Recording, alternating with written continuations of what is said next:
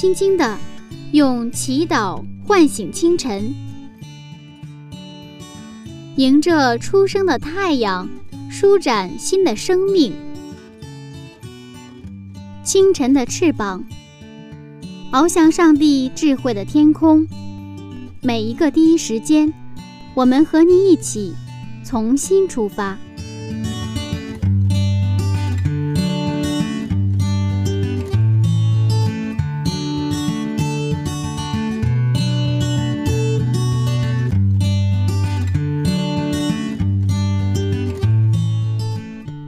的听众朋友，您好，欢迎来到清晨的翅膀灵修栏目。柚子在这里问候您平安。下面要开始的是晨读创世纪一百讲系列讲座。大家知道今天创世纪的列车要到达哪一站了吗？是的，已经到达第七站了。站名是伊甸园，是不是很感兴趣呢？不过精彩内容呀，还是要等到音乐过后。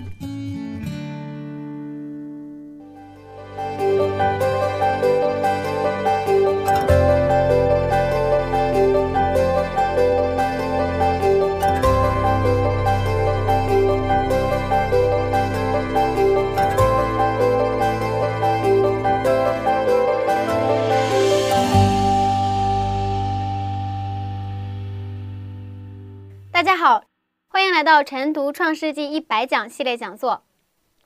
人活着都想要实现自己的价值，当自己的价值不能实现的时候，就觉得没有存在感。有的人觉得学业和工作的业绩就是自己存在的价值，但是当年纪慢慢老去，这一切都不复存在了。那么，什么才是我们的价值呢？让我们一起回到创世纪。朴牧师你好，你好。朴老师，今天我们要谈到一个非常美丽的伊甸园的故事。是，嗯，很多不信的人，他们也听说过伊甸园。那伊甸园到底是一个怎样的情景呢？是伊甸园有一点像这个中国的那个传说里出现的那个叫世外桃源呢。嗯，但是我们看到圣经的话，还是完全不是一回事情。嗯，我们在前一章分享过。创世一章是一个像交响乐，它的整个的叙事风格。第二章呢，像啊小夜曲。那么第一第一章是一个望远镜下的一个景观，第二章是一个显微镜之下的一个景观。那么这个整个第一章是以上帝的创造为它的整个地球的创造为它的这个一个景观。第二章呢，以这个伊甸园的人为中心的一个景观，所以我们今天啊，我们在创世纪二章四到十七节，我们要去看到伊甸园里边的我们的角角落落。我们首先看一下创世纪二章四到六节。创世纪二章四到六节，创造天地的来历，在耶和华上帝造天地的日子，乃是这样。野地还没有草木，田间的菜蔬还没有长起来，因为耶和华上帝还没有降雨在地上，也没有人耕地，但有雾气从地上腾，滋润遍地。我看到跟这个创世一章的空虚混沌、月明黑暗那样的一个大的场面不一样哈。嗯，这里边就是这个野地没有草木，田间的菜蔬没有长起来，是吧？它就是一个很具体的一个。一个微观下的一个景观了哈，嗯，但是这里面有一个呃有一个很小的细节，在前一段经文当中，我们发现都是上帝，但是在这里面却变成了耶和华上帝，为什么会有这样一个称呼的变化呢？是啊，我们在一章和二章当中，我们上帝的称呼呢，就这个名词发生了变化。嗯，我们先看看在出埃及记三章，摩西被上帝呼召的时候。看他们的对话，我们看出埃及记三章十一到十三节。出埃及记三章十一到十三节，摩西对上帝说：“我是什么人，竟能去见法老，将以色列人从埃及领出来呢？上帝说：“我必与你同在。”他们若问我说：“他叫什么名字？”我要对他们说什么呢？我们接着看三章的十四节。三章十四节，上帝对摩西说：“我是自有永有的。”他说：“自由拥有，I am that I am，我就是我。”这是一个祝福的名字，也是一个立约的名字。我们在这里看到啊，在十二节看到，上帝说：“我必与你同在。”其实，在上帝对摩西说的他的名字，就实际上就是耶和华上帝，就是一个立约的名字。如果说一章的这个上帝是一个普世的名字的话，二章我们看到耶和华上帝是一个立约的名字，跟他所创造的人啊立约的一个名字。也就是说，上帝和人的关系更近了一步。我必与你同在，我是以马内利的上帝。就也就是说，我跟你不是一个遥远的一个距离的这样的一个关系，不是冷冰冰的关系，而是创造和被创造，而且这种创造和被创造呢，是用立约的形式把这关系界定下来。嗯，我们继续看这个经文哈，这个创世纪二章的第七节。创世纪二章七节，耶和华上帝用地上的尘土造人，将生气吹在他鼻孔里。他就成了有灵的活人，名叫亚当。嗯，你看，在这个野地没有草木，田间菜树没长起来，然后呢，我们看到雾气在地上升腾，滋润遍地哈。嗯。然后耶和华呢，上帝用地上的尘土造人，啊，用生气吹入他的鼻孔里，使他成了一个什么？第一个人就是亚当。嗯。啊，这里边就是对人的创造呢，描述的非常的具体。嗯。但是我有一个疑问。为什么上帝用尘土造人，而不是用呃金子呀、宝石呀、玉石啊这些很贵重的东西呢？是啊，上帝在创作人的时候，他没有用很贵重的这些宝石啊、钻石啊，还有其他的啊那些贵重的东西来这个创作的人。其实啊，现在我们所说的这个钻石啊、宝石啊这些贵重的东西，也是人怎么样给赋予了价值。原来应该说，它也没有什么价值。这个价值是被赋赋予才有价值。啊，对猪来说，你给扔给他宝石，它对它一点价值都没有。嗯。啊，这个价值是一个富裕的一个价值。那么说这个层面上说，其实。尘土啊，这些这些被造物本来是，如果不是跟上帝有建立关系的话，它没有什么，不能说它没有价值，也不能说它有价值，没有什么，就是谈不上什么价值，啊，谈不上什么价值。我记得我的孩子刚生下来的时候在医院，那因为刚生下来的孩子就是他就是一个小的那个床里，baby 床里边就是那个不是那个婴儿床上躺着。其实基本是分不出来哪个是谁的，他有记得这个号，然后他那个床头上他有一个记录了，这是孩子的妈妈是谁的问题。但是你听说过没有这样的故事？因为这个护士在抱这个婴孩的时候，就是有一种危险，就把这个婴儿抱错。嗯，抱错了就是抱错了，啊，因为你这个很难去识别这是你的小孩。所以说，当你的婴孩子，即便是你生下来的孩子，放到那个婴儿床的时候，谈不上是谁的孩子，不是谁的孩子，也谈不上什么价值。但是他有一个记录，还有一个，当你给他一个名称，你称呼他名字的时候，他在跟你建立了一个关系。虽然说生理学上或生物学上意义上说，可能这个哪个是你的孩子哈，但是呢，呃，其实。呃，我们真正的一个建立的关系是有一个有一个对象，有一个对象。那么，上帝用尘土造人，其实严格意义上说，当用人的这个尘土本身本身不是有意义没意义或有价值没价值，而是上帝跟尘土再一次建立了一个创造的立约的关系的时候，这个尘土就变成了什么人，而人呢就有了价值，也就成了上帝啊所。钟爱的一个对象，嗯，当然，我们从今天的视角来看，这个尘土是，呃，没有太多的价值哈。有价值也是，就是说，肯定是没有人有价值的，啊，肯定是没有人有价值的。我们叫也有一句话叫“点石成金”呐，嗯，啊，点石成金。我们到有些地方，有棵树一棵树，那么有一个著名的人物来过这棵树下，这棵树成了一个名树。如果一有一栋房子，可能也不起眼，但是呢，一个著名的一个人士曾经生活过生活过这个地方，那么这个房子呢，就成了一个著名的一个一个房子。所以说，中国有句话说，不在于说你这个湖水有没有名气，有什么就灵了，有有龙就灵就这灵。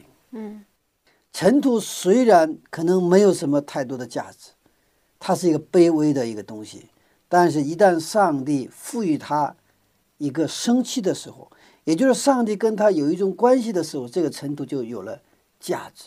嗯，所以我们今天其实我们也是，我们自己看来，我们自己有的时候就是争的你高我低啊，啊，其实，在飞机上往下看的话，人不过是点点，啊，再往上飞的话，人这个点点都没有了，啊，所以我们也真的感谢主，我们的耶稣基督能够为这些像尘土一般的人来到这个地上，能够，而且在尘土一般的人面前，他自己能够谦卑下来。特别在我们在约翰福音十三章看到，耶稣真的是跪在那里，就给门徒们洗脚。应该说，这个画面是一个应该名画当中的一个名画哈，就是他自己将卑为人，这个本身已经是不得了的一个一个一个飞跃了。那么他又在这些很卑微的人面前跪下来，给他们洗脚，也不是给他们擦脸，也不是给他们这个洗手，对不对啊？而是给他们洗脚啊。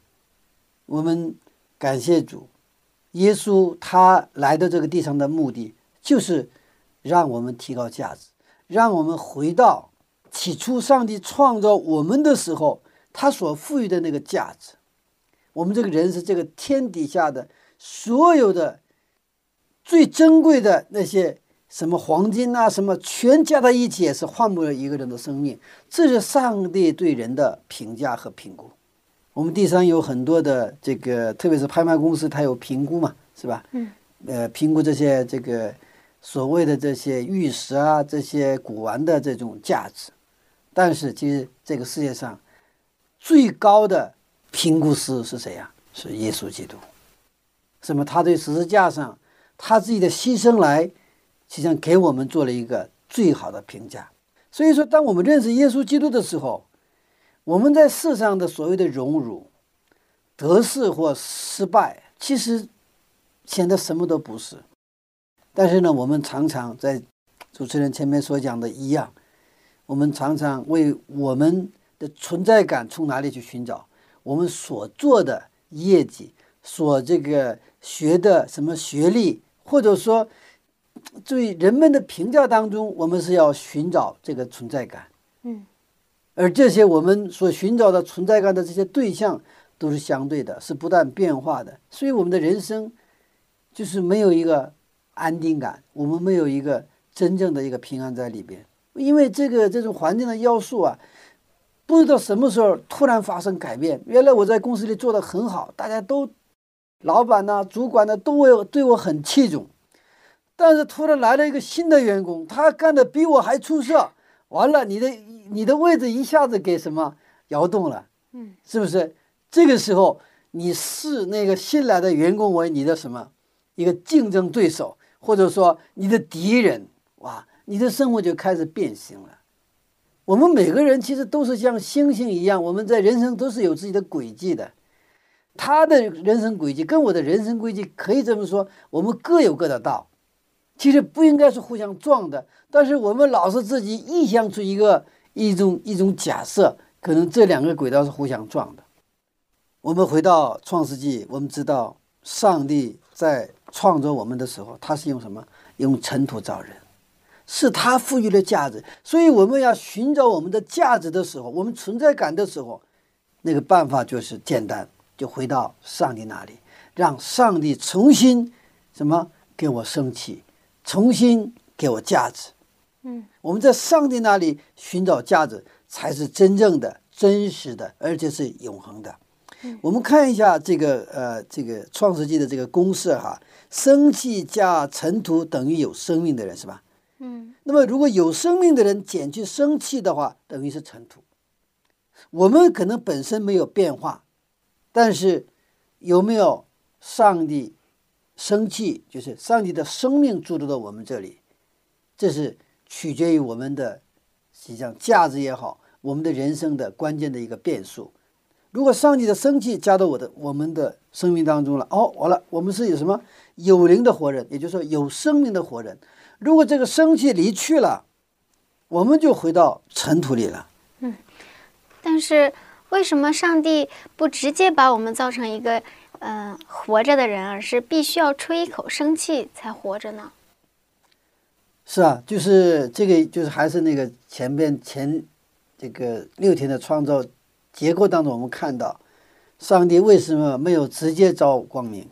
他为什么先造了什么光，然后再造了光体，嗯然后把它结合起来，是吧？嗯呃，我们的人啊，在伊甸园的时候，就是给我们一个生命啊，我们要吃生命果，对不对啊？嗯我们是永生，就是人的永生是有条件的永生。我们如果吃了生命果，我们就能永生；我们不吃的话，没有永生。其实它有两个，不仅是我们吃了三棵树必死，你不吃生命果也是什么？我们的生命是不能违纪的。嗯啊，那么以后新天新地当中也是一样，我们看到在启示录当中就看到，我们吃那个生命果，啊，那个月朔每个月它结一次果，啊，那我们要吃那个，吃三个素，那么吃那个生命果的话，我们就活哈；吃三个果的，我们就会死。一会儿我们会谈到这个三个素的问题哈。嗯，那么在这里就是说。上帝为什么没有直接造这么一个人，就像跟光明一样？也就是说，上帝他要跟人什么要结合，他要亲自要跟人合而为一。但是人选择了拒绝跟上帝合而为一，我们的结局就是回到尘土。我们是有生命的活人，那么这个有生命的概念什么呢？这个生命不是我们的，也不是我们自己产出来的。是来自于上帝，它是属于上帝。所以说，我们有一个叫啊生存，有一个叫生命。其实我们的生命气息，这个气息不是我们自己的，是上帝给了我们。这个气息上帝拿走了，就是就结束了。啊，所以其实我们每天呼吸，你无论是来教会还是不来教会的人。我真的安静的坐下来，我们想我们的呼吸的话，这个呼吸肯定不是我造的，而这个呼吸也不是父母给的，父母给的吗？也没有。父母在父母在生下我们孩子的我们的时候，父母根本没有设计，还有这个什么呀？我们的这个呼吸啊，生命气息啊，绝对不是啊。这个生命气息就是来自天上的东西，它现在在我们的身上，我们能够呼吸。能够呼，能够吸，我们有一个生命气息在我们里边，这就是爱上帝爱我们和上帝与我们同在的最具体的一个表现。但是我们，我们是上帝明明跟我们在那，明明跟我们同在，他在爱我们，托住我们的生命，就像他托住宇宙万有一样。托住那些星星、银河系、太阳系一样，上帝也在托住我们。虽然小，但是在上帝看来看来非常贵重的一个生命。但是我们在这样的一个情况下，我们还是否认我们的上帝，还跟人说：“你让上帝出来试一试，如果他出来，我看见了，我就信他。”所以说，就你 人很聪明，但是人有很愚昧，知道吗？我们感谢主哈。我们能够啊，真的是圣灵能够让我们称耶稣为我们的救，让我们能够去承认啊我们的客观的实在，也就是说，有一位上帝，他创造了我们，而且现在他也从来没有离开过我们。阿门。我们继续看哈，呃，伊甸园，伊甸园呢，我们看看这个是在二章的八节哈，《创世纪》二章八节。耶和华上帝在东方的伊甸立了一个园子，把所造的人安置在那里。你看这个伊甸园的话，它就是一个园子哈，相当于的 garden，、就是呃，呃我们也北京也会看到后花园呐、什么这样的啊，你故宫里边也有后花园，哎，就像有点像呃一个后花园的一个东一个一个一个地方哈，那里可能有水有花儿有什么鸟什么都有，非常精致的一个地方。然后呢，把这个所创造的亚当夏娃放到啊伊甸园的当中哈，可以理解为哈，伊甸园是上帝的后花园。哦，但是为什么上帝一定要把他们安置在伊甸园里，而不是其他的地方呢？是啊，这个伊甸园的“伊甸”这个词的这个希伯来语里的意思是喜乐、幸福的意思。上帝造人之后，他最希望我们人是喜乐的，是幸福的。所以保罗也说：“你们要常常喜乐，这是上帝的旨意，是上帝指向我们人的旨意。”所以一开始，上帝创造人啊，他给我们一个啊赋予生命之后，他最希望就是幸福喜乐，所以他造了一个这个幸福喜乐为命名，能够就是表达他这个心情愿望的一个院子给谁呀、亚当夏娃。所以他最希望什么？表向亚当夏娃表示，其实我最希望你们幸福喜乐。如果你们幸福喜乐了，我也幸福喜乐；如果你们不幸福了，我也不幸福。就像我们的父母，其实我们说常常要孝道哈，我们要孝敬父母。你孝敬父母有很多种哈，给给父母什么春节买回很多的父母喜欢吃的呀，或者给他们邮钱呐，这都是孝哈。或者他们病的时候去这个去伺候他们的，这都是孝。但是我们人生的常态当中，最好的孝是什么？知道吗？我们过得幸福快乐，子女过得幸福快乐是对父母的最高的孝。如果说我们的子女过得不开心，父母肯定不开心。嗯，但是我们知道，父母子女过得非常的阳光，富有这个活力，然后过得非常的充实，他们很幸福。好，父母就够了，真的，父母就非常非常啊幸福。有的时候我的孩子回来，呃，就是满脸愁容，进屋跟父母也不打招呼，直接进到他的房间里去倒头倒头躺下睡的话，那就是我和我妻子就两个人就嘀咕上了，哎，他到底发生了什么事情？哎，我们我们觉得好像干什么事儿吧，都不是就是能够能够很安心的啊，心不在焉，很还不能安心的去做。然后呢，我会进到他的房间里去，我会去摸摸他的脸，因为也不跟他说，我摸摸他的脸，有的时候摸摸他的肚子，然后这个孩子就会反应，他会睁开眼睛，我会开始跟他聊天，啊啊，今天怎么样啊？啊，然后也讲讲我的故事，我今天爸爸怎么样怎么样怎么样，就跟着开始聊天，聊聊聊，他会把他的心事给说出来。那是说出来，其实也不是大事哈，但是呢，然后这个把心事聊完了，然后跟他一起做个祷告，祷告完了，他就啊呃睡下啊，那么我们父母的心也安定下来。我想我们的上帝，其实在我们身上最最最希望的是什么？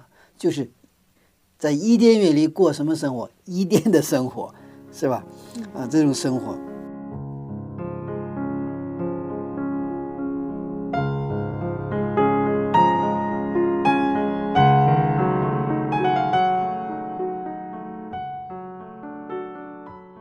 是啊，孩子是父母一生的牵挂。无论走到天涯或是海角，总是有那么一双充满温柔和期盼的眼睛，在朝着孩子的方向眺望着。只要我们幸福，父母就幸福；我们幸福，上帝就幸福。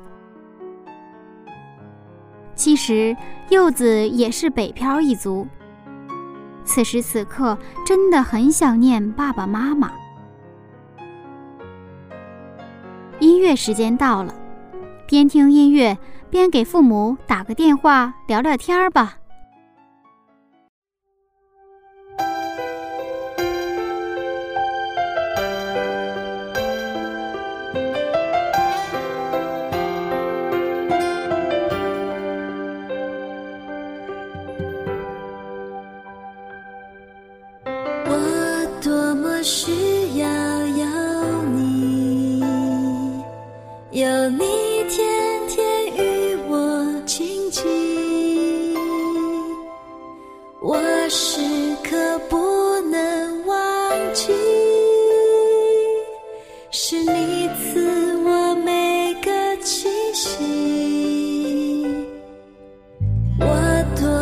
心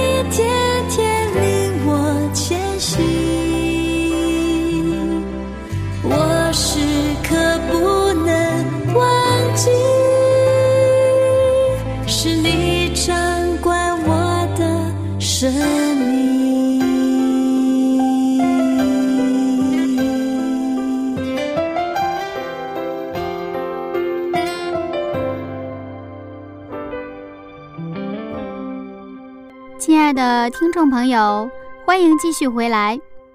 下面还是有请牧师继续分享今天的内容。我们继续看啊，经文哈，在这个创世纪二章的第九节哈。创世纪二章九节，耶和华上帝使各样的树从地里长出来，可以悦人的眼目，其上的果子好做食物。园子当中又有生命树和分别善恶的树。这伊甸园当中，果树应有尽有。这个园子的中央啊，有两棵树，从伊甸园的哪个角落都能看到，非常的醒目。这两棵树，一棵叫生命树，另一棵叫什么？分辨善恶的树，或者叫知识树。知识树。很多人想啊，有生命树就够了，是吧？嗯，为什么还有桑树？其实我们一提到桑树，马上联想到蛇，马上联想到这个罪，马上联想到死亡。所以在我们的心目当中，桑树是一个让我们不是很开心的一棵树。一说生命树，啊，那我们很喜欢，对不对啊？嗯给我们带来生命。但是我们觉得桑树给我们带来什么？死亡的一棵树。那上帝为什么那么一个幸福喜乐的原则上，但在中央的地方，这个有这两棵树？如果你一定要造桑树的话，桑树就是让它这个长在一个谁都看不到、触不到的地方，是不是？嗯或者干脆就只有生命树，但是上帝没有做，为什么这样呢？这是其实常常给我们带来很思考的一个问题，而是常常是我们误解的一个一个经这个圣经里的一个部分。但是要知道，如果把三棵树误解了，其实我们可能对整个的圣经都会误解。你看撒旦。他通过这个蛇做的第一个工作，也是他最大的成功，在什么地方？让夏娃误解这个三恶树的用途。上帝在给他们三恶树的时候，告诉他们了，这是不不可吃的，对吧？吃了必定死。但是撒旦做的工作是什么？让他去误解三棵树，从而误解了我们上帝的品格。我们做一个假设哈，当。上帝创造了亚当夏娃之后，亚当夏娃从泥土变成了人，成了有灵的活人。哦，他有意识了，他睁开眼睛一看，从来没有见过的世界，前面有上帝，然后周边都是从来他没有想过，连做梦都没有想过，没有听过，呃，没有见过的世界。于是他问上帝：“你是谁？”上帝说：“我是创造你的耶和华上帝。”于是亚当就问：“你为什么创造我？”上帝说：“我因为爱你，我希望你幸福快乐。你幸福快乐就是我的幸福快乐。”亚当说：“我不知道什么叫幸福快乐。你说你爱我，我也不知道什么叫爱我。”我觉得我现在看我这个样子，有眼睛，有鼻子，有嘴，哇，这个这形状怪怪的，像一个怪物。我觉得我看着，我为什么你为什么造我？我不太喜欢你这个样，你给我造的这个样子。完了又问耶和华上帝：“我原来是谁？”上帝说：“你原来是尘土。”然后亚当跟耶和华上帝说：“那我宁可去做尘土。”我不愿意这个怪样子，当然这是一个假设了哈。假设为什么这个假设能做出来呢？因为上帝给了一个人自由意志，也就是这种假设是什么？如果有自由意志的话，亚当可以自由的去想，也可以自由的问，也可以自由的去选择。上帝如果是真的爱亚当的话，上帝造被造物人的时候。上帝不能让他成为一个机器 robot，就是按一个按钮是吧？他就笑；按这个按钮的话，他就哭；按这个按钮的张开嘴；按这个按钮的话，就是给他给食物，他就就嚼。人不是造的这么一个啊，呃，这样的一个一个一个存在，他是上帝按照他的形象，他们的形象造了人，给了其中的一个形象，我们分享过叫只有意志，是吧？自行选择的权利。只有生命树意味着没有选择的什么自由，因为没得选择。上帝爱人，他要给人完全的自由，让被造物成为主动、自主的人，被造而不被动，主动而要对选择负责。我再复述一遍哈，你看，我们上帝很，我们上帝是创造的人是被造物嘛，对吧？那被造物是被动的。他被创作是被动的，但是我们的上帝呢，又给他自由意志，让他成为一个主动的人。你看，被动而不什么，被造而不被动。他要主动，而但是到有对自己的选择要负责，就是有尊严，是一个真正有自由的一个人。所以上帝的创造是奇妙的，是吧？所以为了给他一个自由的选择权，说那个亚当说：“那我要回去，我还是觉得尘土挺好，人不好，我不愿意做人，我要回到尘土。”那么上帝应不应该给他这个自由，上帝应该给他这个自由，不然的话，上帝是说话不算数的，对不对？任何你的选择，上帝都会尊重。所以上帝就是造了一个，嗯，善恶树。如果你吃了这个，你就会死，你就能可以回到哪里啊？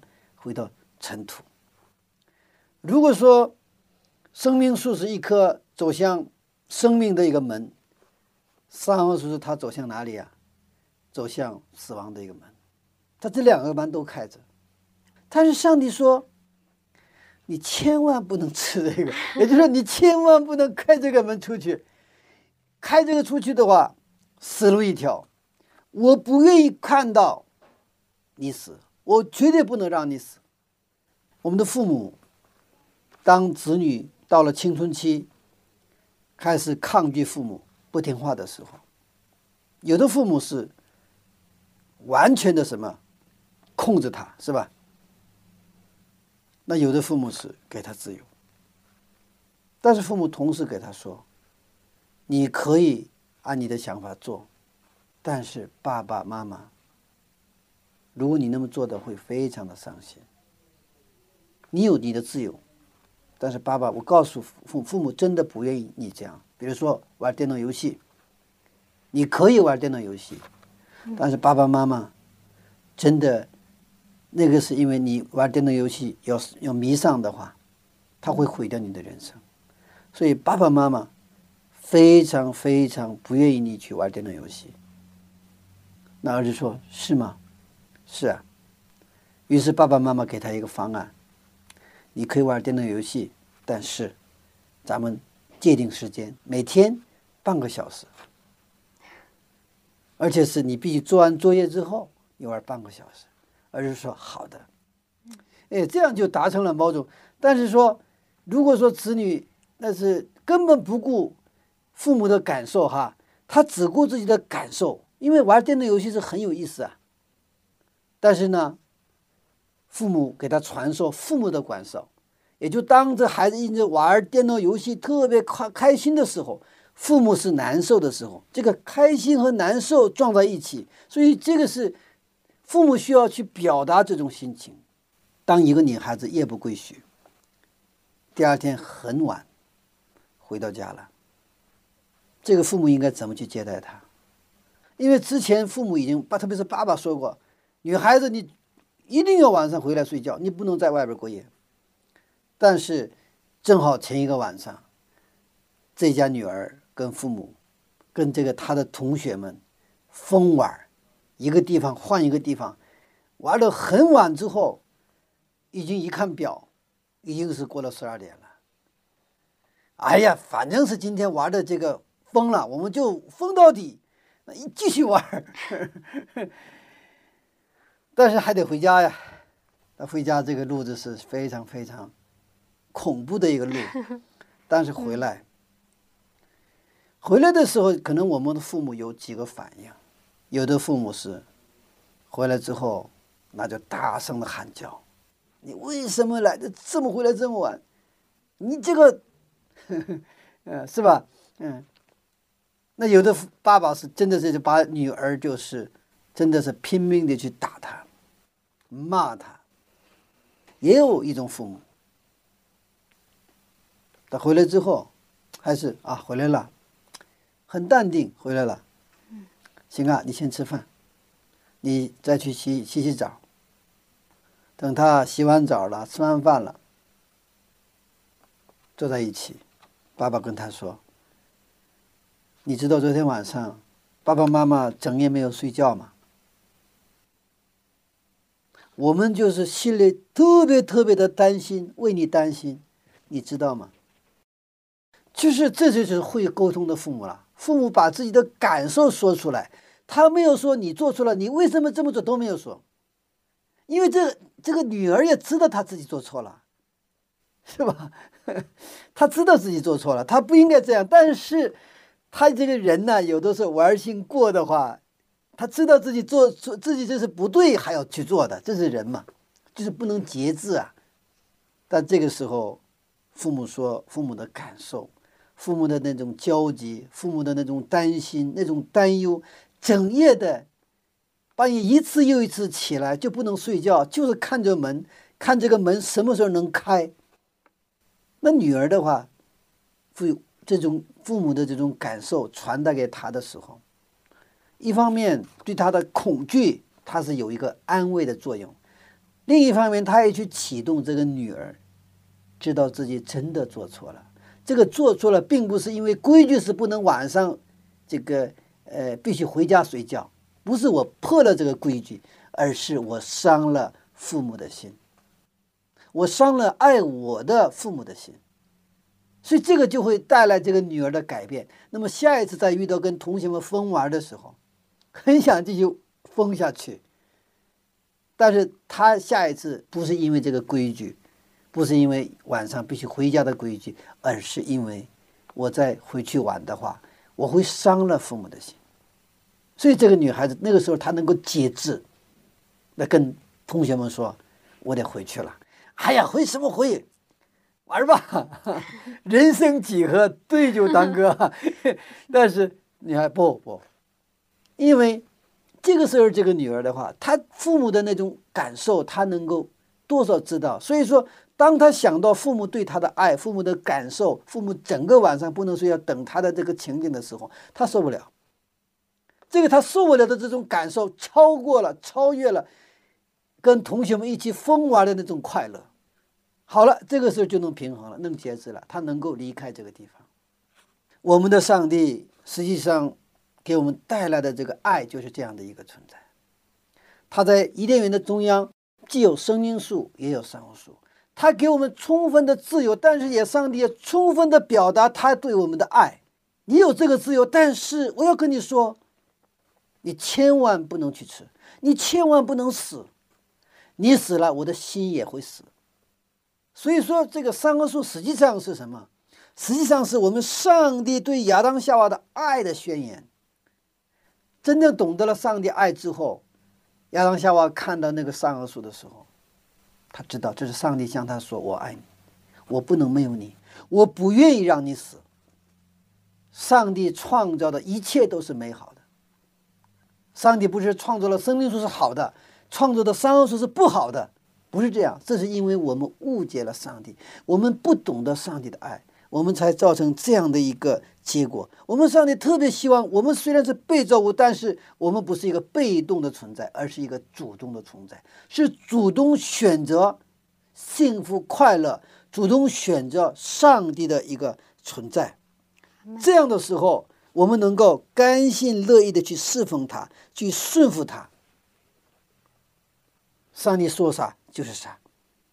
我们感谢主，在新约的时候，其实上帝通过十字架，他向我们也是有一个爱的宣言的告白。如果说在伊甸园的时候，伊甸园是什么树啊？三恶树。那么在在这个独楼地是一个十字树。这个整个圣经啊，这两棵树前后呼应，都向我们在传达一个强烈的信息：我们的上帝是爱我们的。我们继续看啊，二章的十五节的这个经文，《创世纪》二章十五节，耶和华上帝将那人安置在伊甸园，使他修理看守。啊，这里边就是给他一个工作工作了哈，就是修理看守。那么修理看守是责任。上帝给亚当夏娃一个自由意志的时候，也就是说他是主动，而什么要有对自己选择的要负责任。那给他们一个责任，他要守护，守护这个伊甸园。嗯。那么今天，其实教会呢也守护我们，像护栏一样。我们也有责任要保护我们的教会，我们有责任要爱护我们的教会。新约中耶稣说：“我是好牧人。”其实我们也都要成为好牧人。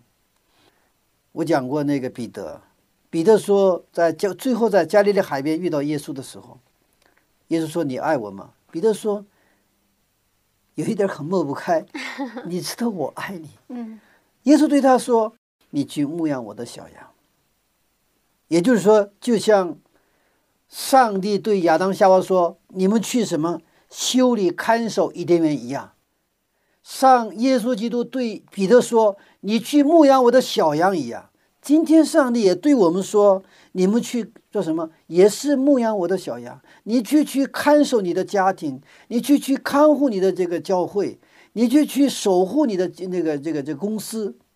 我们都有这个责任，是什么责任呢？就是一个守望者、一个牧者的一个责任。其实没有完全的自由，就没有人的尊严。人不像人，是说没有尊严，没有选择主动，就是屈服。上帝最不希望我们屈服，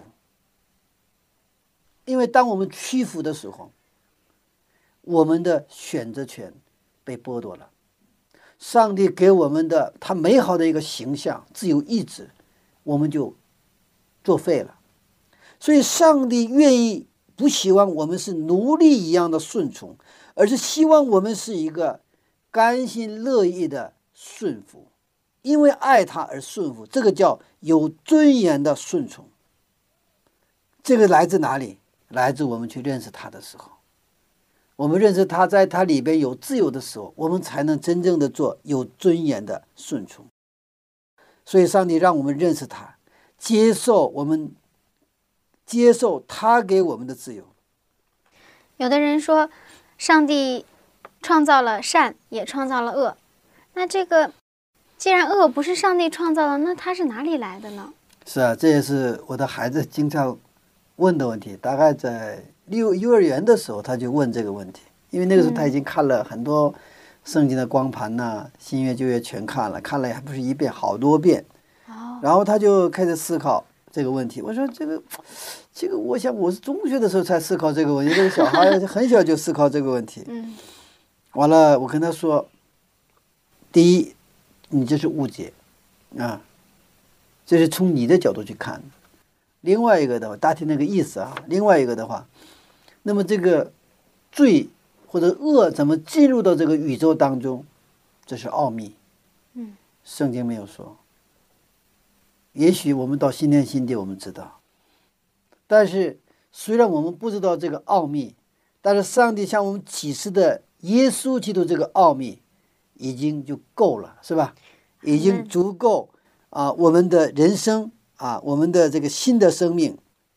其实如果没有善恶树啊，伊甸园就不是一个完整的乐园。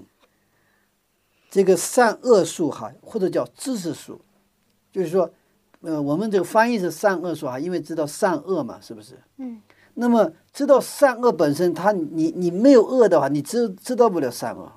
所以当我们去吃那个善恶果的时候，那个瞬间就是，就我们已经有了什么？有这个罪已经进入了。嗯。所以当我们看到善恶树的时候，我们看到的不是善和恶的问题，不是对和错的问题，而是什么？能看到上帝真的爱我们。善恶树是上帝对我们的祝福。阿门。我们继续看最后一段的经文哈，二章十到十四节。创世纪二章十到十四节，有河从伊甸流出来，滋润那园子。从那里分为四道，第一道名叫比逊，就是环绕哈菲拉全地的，在那里有金子，并且那地的金子是好的，在那里又有珍珠和红玛瑙。第三道河名叫基训，就是环绕古时全地的。嗯，这是在伊甸园的四条河了。这四条河的分别的意思就是，比逊是充满丰富的意思，基训是流出来分享的意思，西地节或者叫迪格利斯是急流迅速的意思，幼发拉底河是甘甜满足的意思。那么四条河的意思，在我们把它整理出来的话，充满丰富，要分享，然后满足，这是人的生活方式，是人的价值观。是上帝赋予亚当夏娃的伊甸园里边的人的生活方式，也是他的价值观，充满丰富。然后什么要分享，然后他们满足。耶稣说：“我要给你们生命，而且要给什么丰盛的生命。”上帝的救恩也是迅速的来到。当你寻求的时候，钉在十字架旁的一个强盗，我们看到立刻得到了生命。哈，耶稣对他说：“我实在在告诉你，今日我要同你在乐园里了。”我们在耶稣基督里才有满足，而且我们要分享。如果我们不去分享的话，我们就会成为死海。如果不去分享，我们的丰盛就会变成贪婪，我们的满足就会变成安逸，我们的迅速会招来迅速的灭亡。这就是伊甸园里的生活方式，也是今天我们基督徒的生活方式。当基督徒按照这种伊甸园的生活方式生活的时候，伊甸园的喜乐、幸福这个名字呢？已经对我们来说是名副其实了，幸福指数呢也能达到最高的高度，而且让人们看到我们是以马内利的人，我们的生活本身就是荣耀上帝了。阿门。愿我们在现在的生活环境里边，让我们进入上帝所应许给我们的伊甸园，我们过喜乐、幸福的生活，我们。得到一个丰盛的生命，然后呢，我们分享给更多的人。阿门。今天才知道，原来善恶树是上帝对我们爱的宣言。是的。好，谢谢牧师的分享。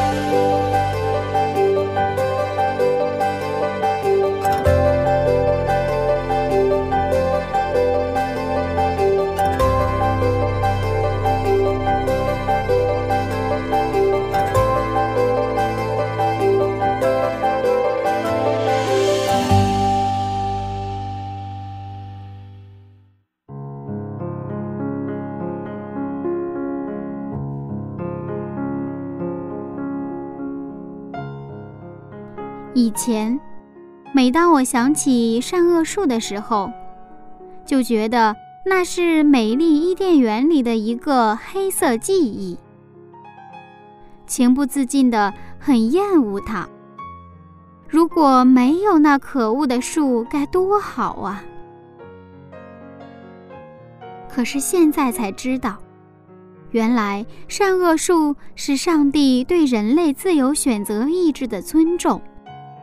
是上帝对人类爱的宣言。我爱你，请不要选择死亡。亲爱的听众朋友，这样一位爱的上帝，是不是有点爱上他了呢？